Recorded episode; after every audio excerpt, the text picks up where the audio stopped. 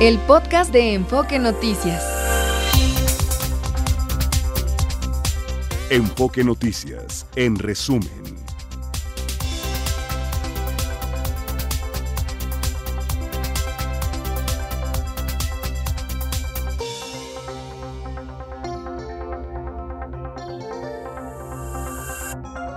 Viernes 9 de febrero, en el marco de la Marcha de la Lealtad, el secretario de la Defensa Nacional, Luis Crescencio Sandoval, agradeció al presidente Andrés Manuel López Obrador por su absoluta confianza en el ejército durante su mandato, que ha crecido su rol en tareas civiles, económicas y de seguridad pública. Qué bueno que lo reconocen porque vaya que sí.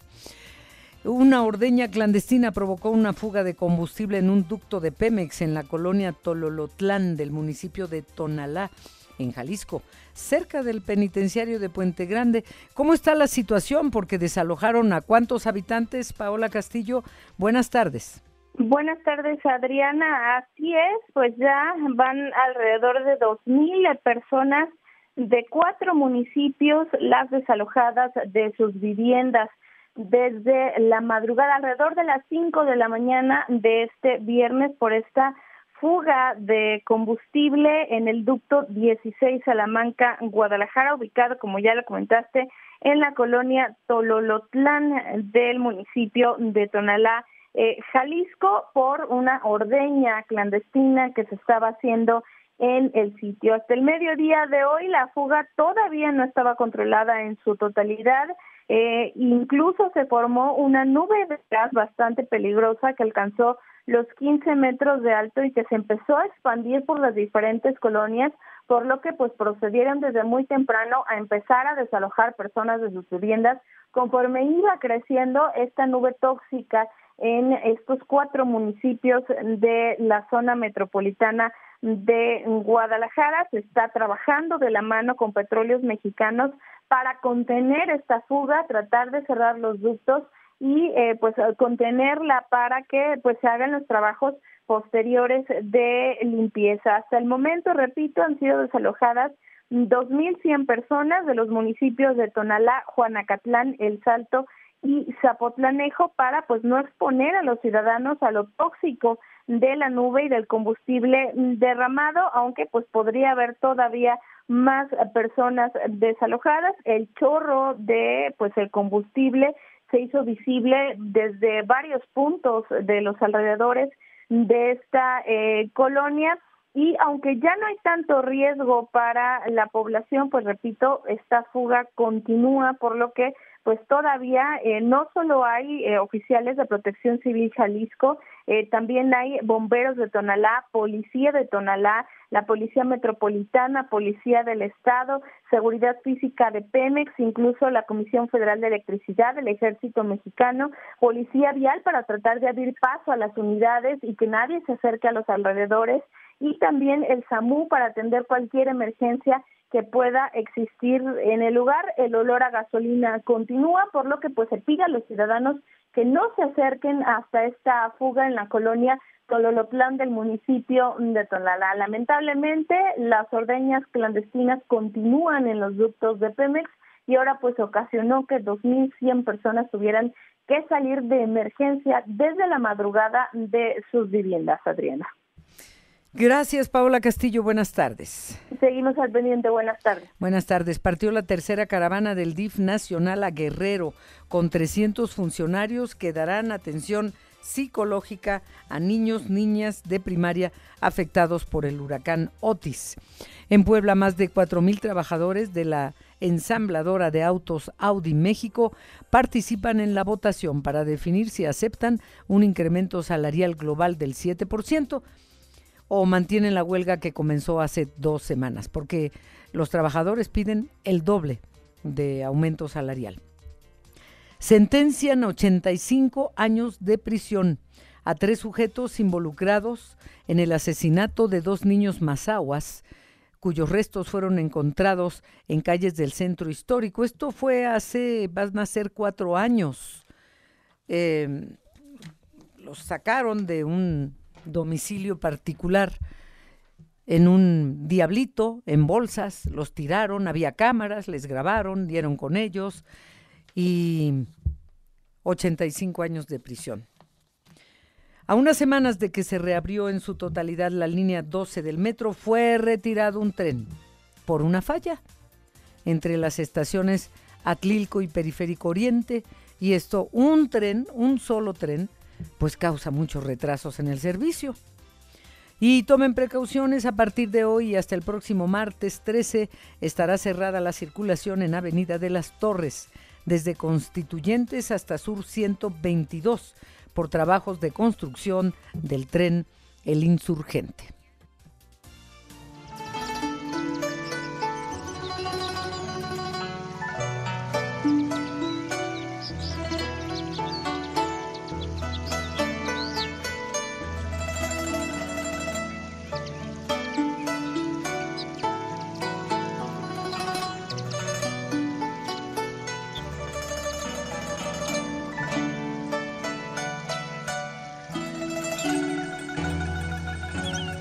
Qué bonita música. Y además, eh, con esos pajaritos, ah, se puede respirar profundamente. Y hemos elegido, bueno, Arisbet, en ausencia de Rocío Hernández hoy, produciendo la segunda edición de Enfoque, eh, pues eligió esta música. ¿Por qué, Gastón? Porque mañana, Adriana, mañana 10 de febrero, sábado, es, inicia el Año Nuevo Chino, que las celebraciones de este Año Nuevo tienen como un aliciente especial, ya que en este 2024 por primera vez desde 1964 estará regido por el símbolo del dragón de madera.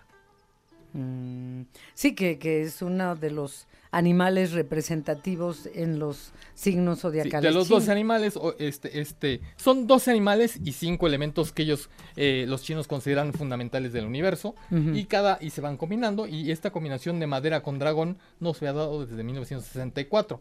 El personaje más destacado que consideran los chinos que han nacido en un año de madera con dragón es Salvador Dalí, que nació en 1904. Y ese tipo de perfil es el de genios locos, lo que eh, dicen ellos que, perdura y que, digamos, eh, caracteriza a las personas que nacen en, ese mm, tiempo. ¿Genio loco? genialidad. Pues. Genialidad, exactamente. Genialidad, dejémoslo así. Porque seguro alguien que nació en el 64 nos está escuchando.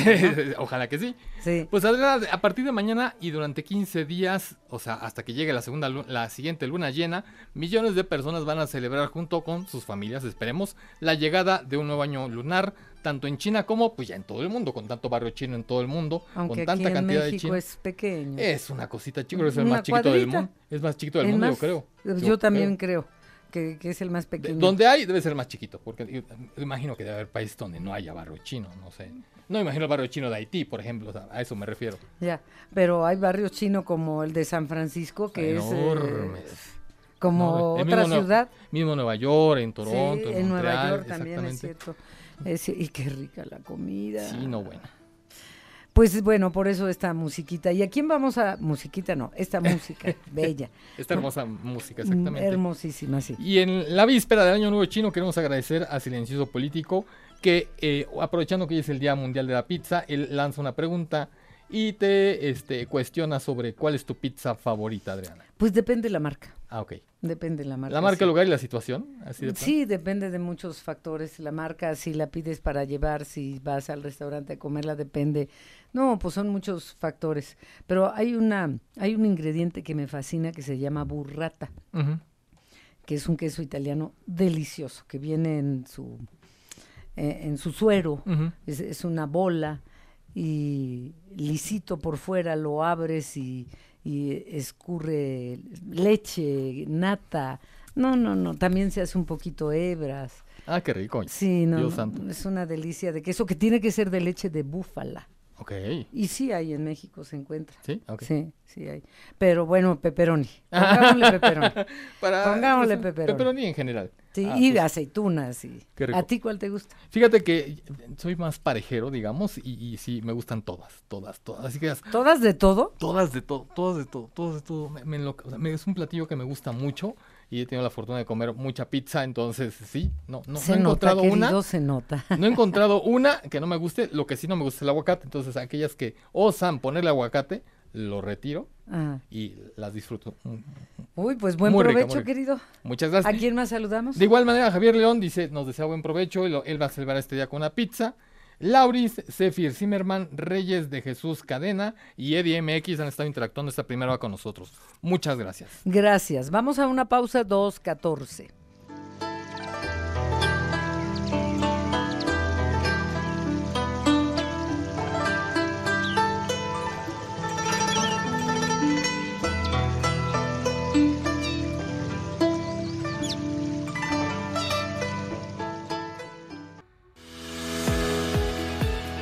Las finanzas con Martín Carmona. ¿Cómo van cerrando los mercados? Martín, por favor.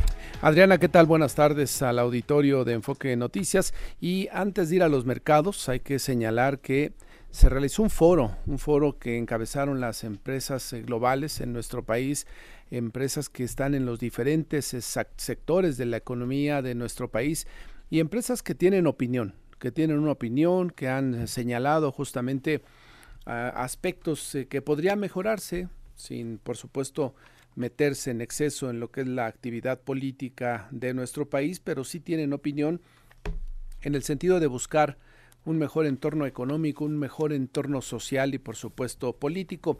Ayer en este foro, en donde se eh, habló de 20 propuestas, 20 ideas para México que en todos los aspectos y en todos los sentidos buscan tener, por supuesto, un mejor país para todos, tanto para los ciudadanos, para las familias y, por supuesto, un entorno para las empresas que hoy por hoy ha quedado demostrado es el principal motor de una buena economía, de un buen país, que haya empresas sólidas, que den empleo, que paguen justo, que paguen un salario justo y que de alguna manera sigan poniendo pues a ese país en perspectiva de desarrollo. Mi compañero Ricardo Trejo nos tiene justamente detalles de lo que son estas iniciativas que entre otras lo planteó el presidente de las empresas globales, Alberto de la Fuente, señalando la necesidad justamente de una modernización para nuestro país. Esto dijo Ricardo, adelante, buenas tardes. Martín, al cumplir 20 años de haber sido conformado, el Consejo de Empresas Globales propuso 20 ideas para consolidar el desarrollo y crecimiento del país. Así, al dar a conocer la propuesta, el presidente del Consejo de Empresas Globales, Alberto de la Fuente, destacó cinco temas que enmarcan las 20 ideas, que son formación de talento, infraestructura, transición energética, Estado eficaz y seguridad. Alberto de la Fuente manifestó que aunque todas las propuestas son importantes, el aspecto de la seguridad es fundamental para la certidumbre empresarial en México. Escuchemos. La seguridad. La seguridad representa la garantía que anhela todo mexicano y que solo será posible con una política de Estado de largo plazo que avance hacia la construcción de un México más seguro si contamos con un sistema de procuración e impartición de justicia eficaz, si generamos instrumentos sólidos para el diálogo, la colaboración y compromiso mutuo entre gobierno y sociedad, y si diseñamos una estrategia nacional de ciberseguridad. En las instalaciones del Centro de Diseño, Cine y Televisión, el dirigente de las empresas globales señaló que se requieren de ideas audaces, viables e innovadoras en el ámbito de las políticas públicas. Así lo dijo. La formación de talento es quizás el reto más grande que enfrenta México. Por ello, las empresas globales proponemos revolucionar la educación técnica y profesional para ser un país competitivo en el ámbito tecnológico con relación a la infraestructura, proponemos que esta sea robusta, una logística eficiente y una conectividad integral, ya que estas son indispensables para impulsar la competitividad y la integración regional. Finalmente, el dirigente de las empresas globales dijo que estas propuestas tratan de catapultar al país hacia un desarrollo económico no solo vigoroso, sino también incluyente y equitativo. Martín, por el momento del reporte, quedamos al pendiente. Muy bien, Ricardo, gracias por la información. Sin duda que serán iniciativas, propuestas que ojalá alguno de los tres, de las dos candidatas y del otro candidato puedan sumar a sus eh, proyectos de gobierno si es que alguna de estas se acomoda con sus líneas de trabajo y por supuesto con su visión de país. Comentarle finalmente que el precio del dólar está bajando cinco centavos en esta jornada de viernes, en este cierre de semana, 17.08 ya se ha mantenido por arriba de los 17 pesos el precio del dólar, después de que gran parte del año pasado estuvo por debajo de la cotización de esta moneda, de este, de este nivel de los 17 pesos. En bancos y casas de cambio, promedio del precio del dólar sobre los 17 pesos con 60 centavos, 17.55 en este momento se actualiza la pantalla, el euro 18 pesos con 60 en promedio se vende y la bolsa mexicana de valores sigue con números a la baja, en este momento pierde el 0.42%. Lo que tenemos Adriana en economía y finanzas. Hasta el lunes entonces, 6 de la mañana, te escuchamos Martín. Acá estaremos Adriana, gracias y buenas tardes. Gracias y buenas tardes. Vamos a Sonora. Pues seguimos con la información sobre la sequía en el país, recorriendo algunos estados. Y veíamos ayer y el miércoles y aquí y allá. Es crítica la situación y en Sonora no es la excepción. Se le considera la peor sequía de la historia. Con eso ya decimos todo, ¿no, Rosangélica? Pero te escuchamos desde Sonora, por favor. ¿Qué tal, Adriana? Muy buenas tardes para ti también, para quienes nos escuchan. Eh, pues eh, comentarles que el Estado de Sonora está enfrentando severos problemas de sequía en el 98.6% del territorio, prácticamente en todo el Estado. Y en los 72 municipios que conforman eh, la entidad existe escasez de agua debido al bajo nivel de lluvias que se registró desde el año pasado. Acá en Sonora el promedio anual de lluvias es de 450 milímetros y durante el 2023 apenas se alcanzaron los 300 milímetros de precipitaciones. El año pasado se considera uno de los más secos en la historia por la escasez eh, por la escasa presencia de lluvias en todo el estado, esto afectando al consumo humano y también las actividades económicas eh, del sector ganadero, agrícola y también del industrial. De acuerdo con el, monitor de sequía en México, en 40 municipios de Sonora hay condiciones de sequía extrema y en 27 se considera como sequía excepcional. En los cinco restantes también hay una sequía moderada. El director de la Comisión Nacional del Agua en Sonora, Jesús Antonio Cruz Varela, destacó que en la entidad pasa por un momento muy complicado debido a la escasez eh, de agua por la falta de lluvias y ejemplificó que la cuenca del río Yaqui, que es la principal en el estado, es la más grande y la más extensa, ubicada al sur de Sonora, tuvo uno de los años más secos desde que se tiene registro a partir de 1968. El sistema de presas de Sonora, conformado por 10 obras hidráulicas, se reportan apenas el 20.7% de su capacidad, con un almacenamiento de 1.784 metros cúbicos de agua. Y bueno, este recurso, Adriana Auditorio Enfoque Noticias, debe utilizarse para la agricultura, para la industria y también para el consumo humano. Las extracciones de agua de las presas es de 269 metros cúbicos por segundo y apenas están ingresando al sistema 22 metros de agua por segundo. Hay dos presas secas y una de ellas está por eh, pues registrar en cero, apenas eh, se reporta el 3% de su capacidad y estamos pues prácticamente en la antesala de temporada de estiaje, que es cuando no se presentan lluvias y Adriana, pues si bien nos va, las lluvias llegarían acá a Sonora hasta finales del mes de junio. Ay, ay, ay, y mientras, y mientras... Pues mientras, hasta este momento las autoridades, Adriana, no han dado color eh, respecto a las medidas que se van a tomar. Por ejemplo, en el caso de acá en Hermosillo, en la capital del estado, eh, nosotros nos abastecemos de agua, el 40% es a través de pozos y el 60% es nos llega a través del acueducto Independencia desde la presa El Novillo y esta presa también está registrando muy bajos niveles eh, de almacenamiento. Por supuesto que los mantos freáticos, los acuíferos, pues también se están secando de la de la extracción. Qué lamentable, qué lamentable. Gracias por tu reporte, Rosangélica Fimbres. Ya nos estarás informando las consecuencias de esa falta de agua. Buenas tardes. Claro que sí. Buenas tardes. Buenas tardes. Me da muchísimo gusto presentarles al mayor de la Fuerza Aérea, piloto aviador Luis Martín Barajas González, y simultáneamente también voy a conversar con em, la teniente de la Fuerza Aérea, pilota aviadora o piloto aviador, es que es mujer, Alondra Mora Vargas. Les saludo a los dos. Buenas tardes. Hola. Sí, Adriana, buenas tardes. Eh, tenga usted y todo su amable auditorio. Eh, teniente, buenas tardes, Alondra. Hola, buenas tardes a usted y a todo su, público. Buenas tardes. Obviamente no se me vaya a, sentir, eh, por favor, mayor Luis Martín Barajas, pero pues sí llama la atención que en la Fuerza Aérea como piloto eh, esté una mujer, así que si me permite, también le preguntaré a ella sobre su cuestión personal.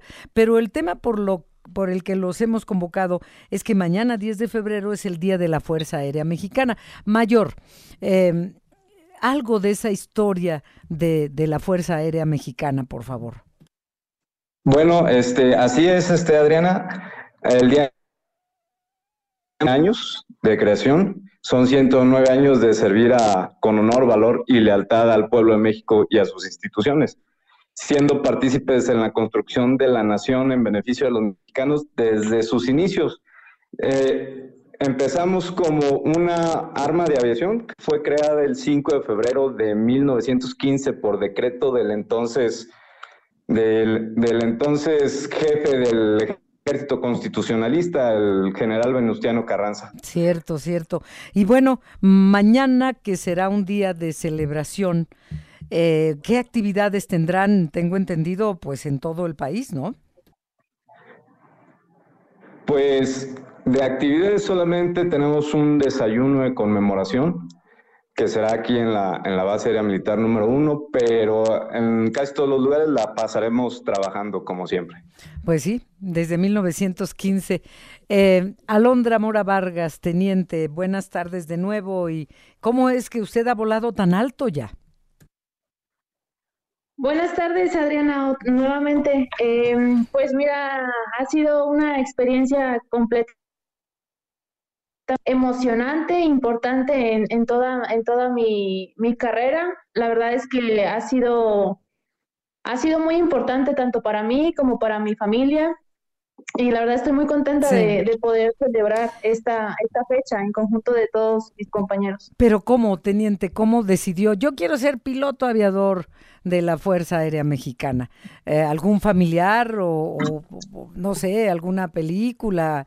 Un, el videoclip de Luis Miguel, no sé, porque es que cuando, cuando Luis Miguel hizo el videoclip con la Fuerza Aérea Mexicana, uff, subió la cantidad de jóvenes que, que aspiraban a ingresar a la Fuerza Aérea Mexicana. Eh, ¿Cuál fue tu caso, Alondra, teniente? Sí, se hizo muy, muy este, popular ese video, pero realmente en mi caso fue diferente. La verdad es que eh, en mi familia soy la única militar. Eh, y entonces cuando yo estaba estudiando la preparatoria fue que, que me surgió la, la intriga de saber eh, cómo, cómo estaban formadas las, las escuelas en la UDEFA.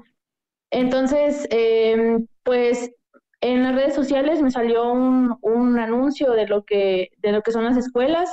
Yo me puse a investigar y pues fue así que, que me surgió la, la emoción pues, de, de, entrar a, a, la Escuela Militar de Aviación. Y ya habiendo entrado, habiendo pasado una buena cantidad de exámenes difíciles, no cualquiera porque diga yo quiero va a estar ahí, eh, eh, después de eso eh, ¿Cómo te vieron al llegar los hombres? Porque no es común, no hay muchas mujeres en la Fuerza Aérea Mexicana. ¿Ha sido difícil? ¿Te has sentido discriminada alguna vez? Pues mira, eh, te puedo decir, Adriana, que no fue algo nuevo para los hombres, porque ah, desde el 2007 es que ingresó la primera mujer a, a la Escuela Militar de Aviación. Entonces, no fue una sorpresa para, para nadie del personal masculino el que yo entrara o que vieran a una mujer. Todo lo contrario, la verdad es que eh, me sorprendió a mí bastante. Yo también entré con una idea de que, de que me iba a encontrar todo lo contrario, ¿no? Pero la verdad es que me sorprendí mucho al ver la, la buena integración que, ah. que tiene tanto el personal masculino y femenino eh, dentro de las instalaciones, en el medio. Eh, la verdad es que se trabaja en conjunto muy bien, eh, hacen, hacemos un buen equipo y pues hacemos que, que, funcione todo esto. Claro, claro. ¿Tú en qué año ingresaste? Porque nos mencionas que en el 2007 ya había otras mujeres en la Fuerza Aérea Mexicana. Sí, yo ingresé el primero de septiembre del 2018. No, ya. ¿Cuántas mujeres hay en la Fuerza Aérea Mexicana, teniente? Eh, somos un aproximado de 24. 24. ¿24 de cuántos? 24 pilotos de, de 1496 varones. No, pues hacen falta más. mayor, sí, mayor. La verdad es que somos un, somos un número muy pequeño, pero, pero estoy segura que, que vamos a ir creciendo. No lo dudo. También ahí el, el equilibrio. Eh, mayor piloto aviador Luis Martín Barajas González. Eh, en general, eh, ¿cuál es el número del personal con que, que, con que cuenta la Fuerza Aérea Mexicana? Este, pues el personal de la Fuerza Aérea Mexicana lo integra un total de 6.924 elementos uh -huh. entre pilotos y personal especialista de la Fuerza Aérea. Ya. ¿Y cuáles son las tareas que desempeñan? Las tareas que desempeñamos dentro de las misiones que tenemos como una Fuerza Armada este, son defender la integridad, la independencia y la soberanía, la soberanía de la nación, uh -huh. garantizar la seguridad interior, auxiliar a la población civil en caso de necesidades públicas y asimismo, en caso de desastre, prestar ayuda al mantenimiento del orden y el auxilio a las personas. ¿Y las capacidades logísticas y operativas mayor? Las capacidades logísticas y operativas pues son este, muy importantes. A la fecha tenemos aeronaves, de las cuales 119 son de ala rotativa y 211 de, de ala fija.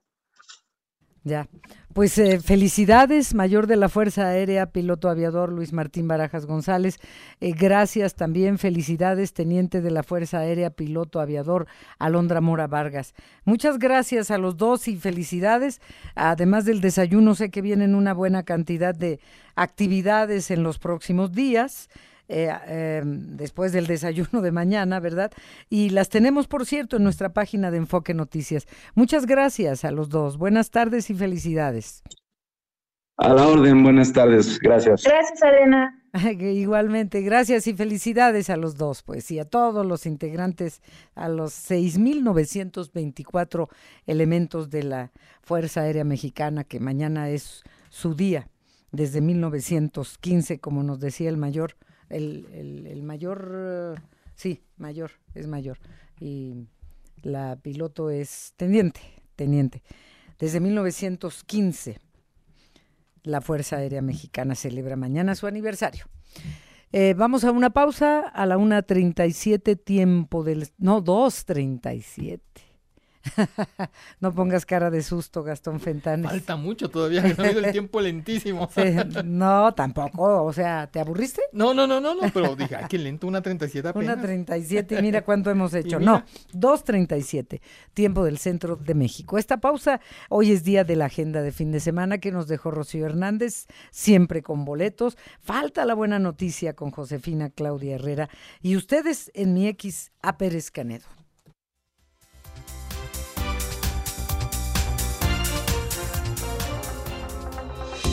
Vamos con Juan Enrique Velázquez a pues la problemática que apenas empieza eh, del tandeo y las pipas y lo que opinan pues eh, los habitantes de las colonias que ya padecen la escasez. Juan Enrique Velázquez, buenas tardes. Muy buenas tardes, Adriana. Saludos, amigos de Enfoque Noticias. Tras alarmantes niveles de almacenamiento a la baja en el sistema Cuchamala, millones de capitalinos de más de 240 colonias de 10 alcaldías desde hace varias semanas se ven afectados por el desabasto. Para hacer frente a la crisis hídrica, el gobierno de la Ciudad de México anunció la distribución por tandeo en días y horarios establecidos, mientras que autoridades de las alcaldías afectadas por la sequía proporcionan pipas para brindar el servicio de manera gratuita de agua potable a la población. Recorrimos varias colonias en donde desafortunadamente ambas estrategias no han sido suficientes para cubrir la alta demanda de agua potable. Muchos tienen que recorrer varios kilómetros con botes, cubetas y tambos para recolectar algo de agua y satisfacer sus necesidades básicas. Escuchemos. Uy, pues es que también yo pienso que es por la por todos los los departamentos nuevos que están haciendo. Entonces, pues ya nos hemos quedado sin agua siguen haciendo, siguen haciendo departamentos y ahora está peor la escasez.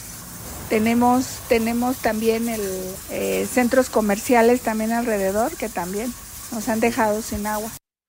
Amigos de Enfoque Noticias, algunos de nuestros entrevistados aseguraron que la distribución por tandeo no es suficiente, por lo que quienes tienen, la posibilidad económica compran agua vía pipas particulares, cuyos precios varían de entre 900 pesos a los 2.300 pesos, dependiendo la cantidad de litros. Escuchemos. No, es un fastidio, es un fastidio, la verdad no se puede, no se puede, o sea, como un ser humano no puede vivir así. El agua es importante, es básica en la vida común, diaria, y la verdad que hay días que llegamos a ligar hasta una semana sin gota de agua. Y el problema no solo es ese, que los recibos del agua llegan cobrándonos cuando no nos dan el servicio. Qué, qué mal, qué mal está eso ahí. Ante la escasez de agua, amigos de Toque Noticias, el gobierno de la Ciudad de México exhortó a la población a no desperdiciar el agua y racionalizar su uso, ya que la sequía se prevé estará presente hasta el mes de abril. Por cierto, capitalinos también exigen a las autoridades capitalinas reparar las fugas de agua potable en la vía pública, que muchas veces, aunque sean reportadas, no pasa nada. Para conocer días y cierre de distribución de tandeo en las colonias afectadas, las autoridades ponen a disposición el sitio web agua en tu mx. Adriana, amigos de Enfoque Noticias, el reporte. Muchas gracias, gracias y buenas tardes, Juan Enrique Velázquez. Ahí está ya, ahí está ya la realidad que empezamos a vivir. La buena noticia con Josefina Claudia Herrera.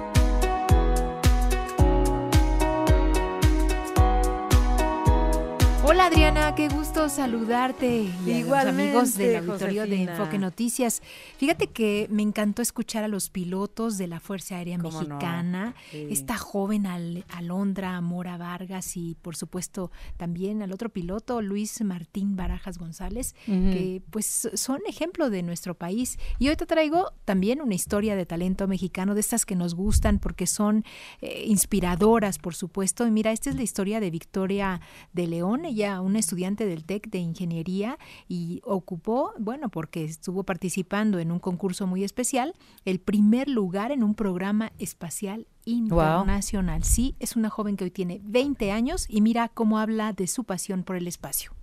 Originalmente yo me iba a ir por el lado de las artes, me gustaba mucho el diseño gráfico, la pintura, pero un día en la secundaria surgió esta convocatoria para asistir a un campamento espacial en las instalaciones de Huntsville, Alabama, donde le dije a mis papás, por favor, denme la oportunidad de ir, me dijeron que sí, y pues ahí fue donde por primera vez conocí lo que era este mundo aeroespacial. Algo que me llamó mucho la atención era la primera experiencia cara a cara sobre cómo es trabajar en la NASA, qué tipo de entrenamientos llevan los astronautas. Mi siguiente experiencia fue cuando estaba en la preparatoria y surgió esta oportunidad para irme a la NASA, pero esta vez de Houston, donde tuve la oportunidad pues de hacer programación de rovers, diseño de trajes de astronauta, entre otras cosas que me hicieron confirmar definitivamente que esto era algo que me apasionaba.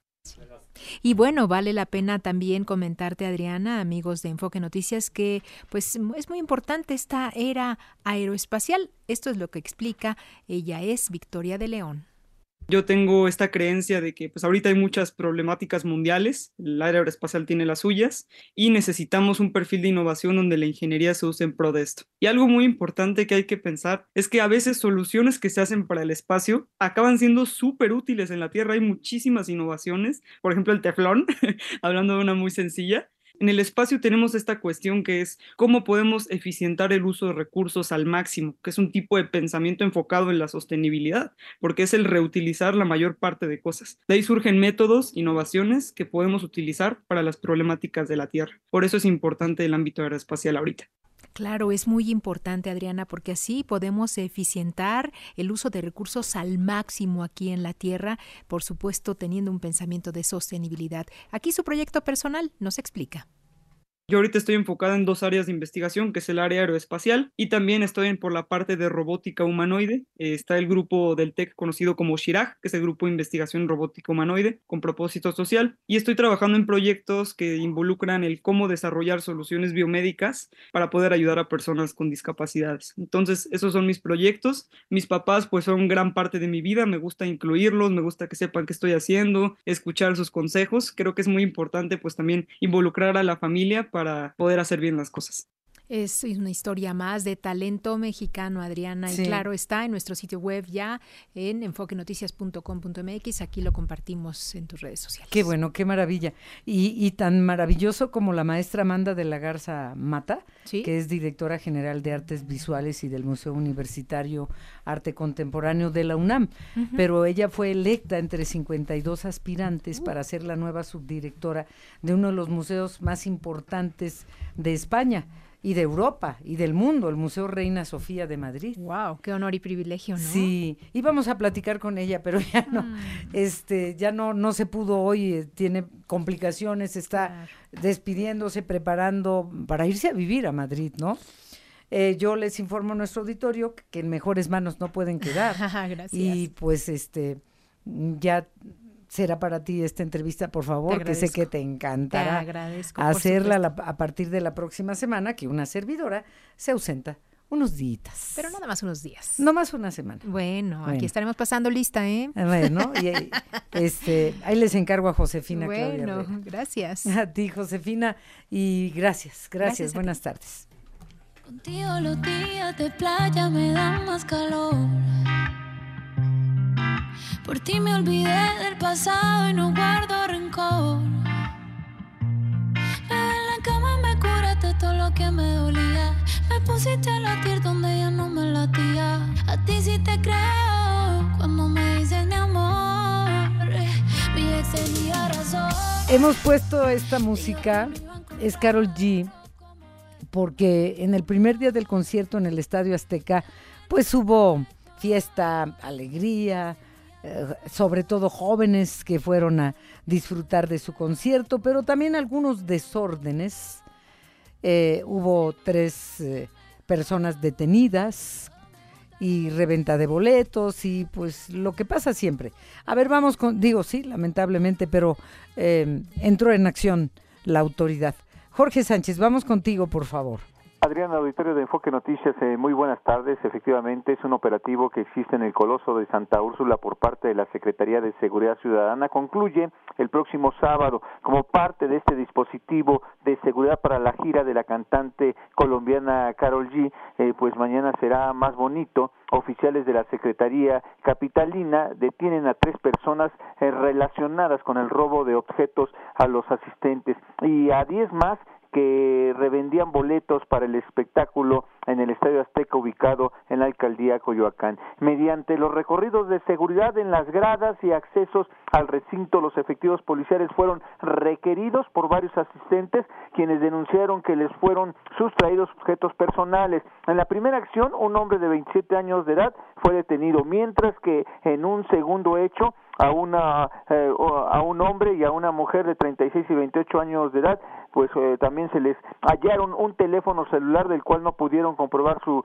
legal posesión y luego de realizar una revisión de seguridad en apego a los protocolos de actuación policial encontraron al dueño de este aparato. Asimismo, durante patrullajes preventivos en las zonas aledañas al Estadio Azteca, los oficiales de la Secretaría de Seguridad detienen a un menor de edad, tres mujeres y seis hombres, quienes fueron identificados por posiblemente proporcionar la reventa de boletos. Asimismo, se aseguró una entrada. Además, se supo que cinco de los detenidos cuentan con antecedentes por la misma falta. La Secretaría de Seguridad Ciudadana hace un llamado a los asistentes a tomar precauciones. Hay delincuentes que están aprovechando la situación, los tumultos y bueno, también los revendedores. Este operativo continuará hasta el próximo sábado 10 de febrero. Es el reporte que les tengo. Muchísimas gracias, Jorge Sánchez, y buenas tardes. Buenas tardes. ¿A quién le vamos a agradecer que se haya comunicado, por favor? Alfonso Sandoval, que él pregunta cómo puede verificar a alguien si los lavados de autos, el agua que utilizan es potable o no. el, sistema de agua de la Ciudad de México ha supuesto un contacto con él para que les escriba directamente a Alfonso a ellos para que si tiene alguna duda en específico se la reporte a ellos. Ya. Y aparte también agradecemos a César Vasconcelos, a Con Lomberg, a Samuel Juárez, Muchas gracias por estar en contacto con nosotros en esta última hora que hemos transmitido. Muchas gracias. ¿Y qué hacemos el fin de semana? ¿A dónde vamos? De vagos. El fin de semana. Adriana Auditorio Enfoque Noticias, con el gusto de saludarlos nuevamente y lista como cada viernes para ofrecerles las mejores sugerencias para este fin de semana. Este año, la inolvidable producción teatral Emilia y su Globo Rojo celebra dos décadas en los escenarios, cautivando audiencias de todas las edades. Esta obra, creada en el 2003 por la destacada compañía de teatro Paletti Títeres, se ha convertido en un referente de la escena teatral mexicana para jóvenes audiencias. La obra, que narra la conmovedora historia de la entrañable amistad entre una niña y un globo, destaca la importancia de la imaginación en las infancias y denuncia la crueldad de aquellos que buscan coartarla. Así, la historia de Emilia y su globo rojo destaca por reforzar valores esenciales como la bondad, la amistad y la capacidad de imaginar, ofreciendo una mirada nostálgica a un México donde las niñas y niños podían recorrer las calles y convivir con los personajes que las habitaban. Emilia y su globo rojo se está llevando a cabo en el Teatro del Bosque Julio Castillo del Centro Cultural del Bosque hasta el próximo 21 de abril. Y para los amigos del auditorio tenemos cinco boletos dobles para mañana sábado 10 de febrero en punto de las 12.30 del día. Si usted está interesado, comuníquese con nosotros al 5258 1375. 5258 1375. El Museo Franz Mayer presenta por primera vez en Latinoamérica las obras de una de las fotógrafas más importantes y sobresalientes del siglo XX en la exposición revelada Vivian Mayer Fotógrafa. Vivian Mayer no solo capturó su propia imagen de manera contundente y novedosa, sino también las desigualdades sociales y económicas, las infancias y la vida en las calles de Nueva York y Chicago entre 1950 y finales de la década de 1980. Compuesta por más de 200 obras, revelada Vivian Mayer se ha presentado en Francia, Italia, Corea del Sur y después de su itinerancia en el France viajará a Nueva York. Gracias al préstamo de 19 piezas que el Museo del Objeto del Objeto hizo al Museo Franz Mayer, se recreó dentro de la muestra el escenario de revelado que la fotógrafa tuvo a lo largo de su vida. Esta muestra se nutre además con un rico programa público compuesto por recorridos guiados, visitas especiales, talleres sobre fotografía y una conferencia magistral con la curadora Anne Morin hoy viernes 9 de febrero a las 16 horas en el auditorio del Museo Franz Mayer. Laura Pergolizzi, mejor conocida como LP, vuelve a nuestro país y se presentará mañana 10 de febrero en el Palacio de los Deportes. La intérprete visita México con la gira Love Lines, misma que le da nombre a su reciente álbum. Se trata de una de las cantautoras más reconocidas a nivel internacional. Se dio a conocer gracias a la canción Lost in You. LP es originaria de Los Ángeles, California, y en la actualidad es considerada una de las más sobresalientes. La cita con LP es mañana 10 de febrero en el Palacio de los Deportes. Y bueno, Adrián, amigos de Enfoque Noticias, con esto me despido. Que tengan un excelente fin de semana y nos escuchamos el próximo viernes.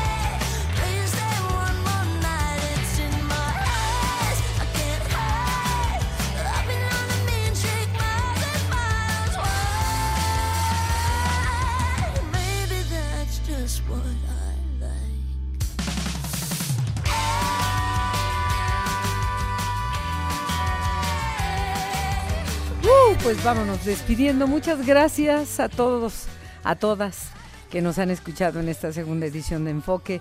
Gastón, por favor. Excelente fin de semana para todos. Adriana, felices vacaciones. Muchas Descánsate gracias. y disfruta. Hasta el lunes 19. ¿eh? Pero aquí está la segunda edición de Enfoque Noticias de lunes a viernes a la una en punto. La próxima semana con Josefina Claudia Herrera. Muchas gracias. Buenas tardes. El podcast de Enfoque Noticias.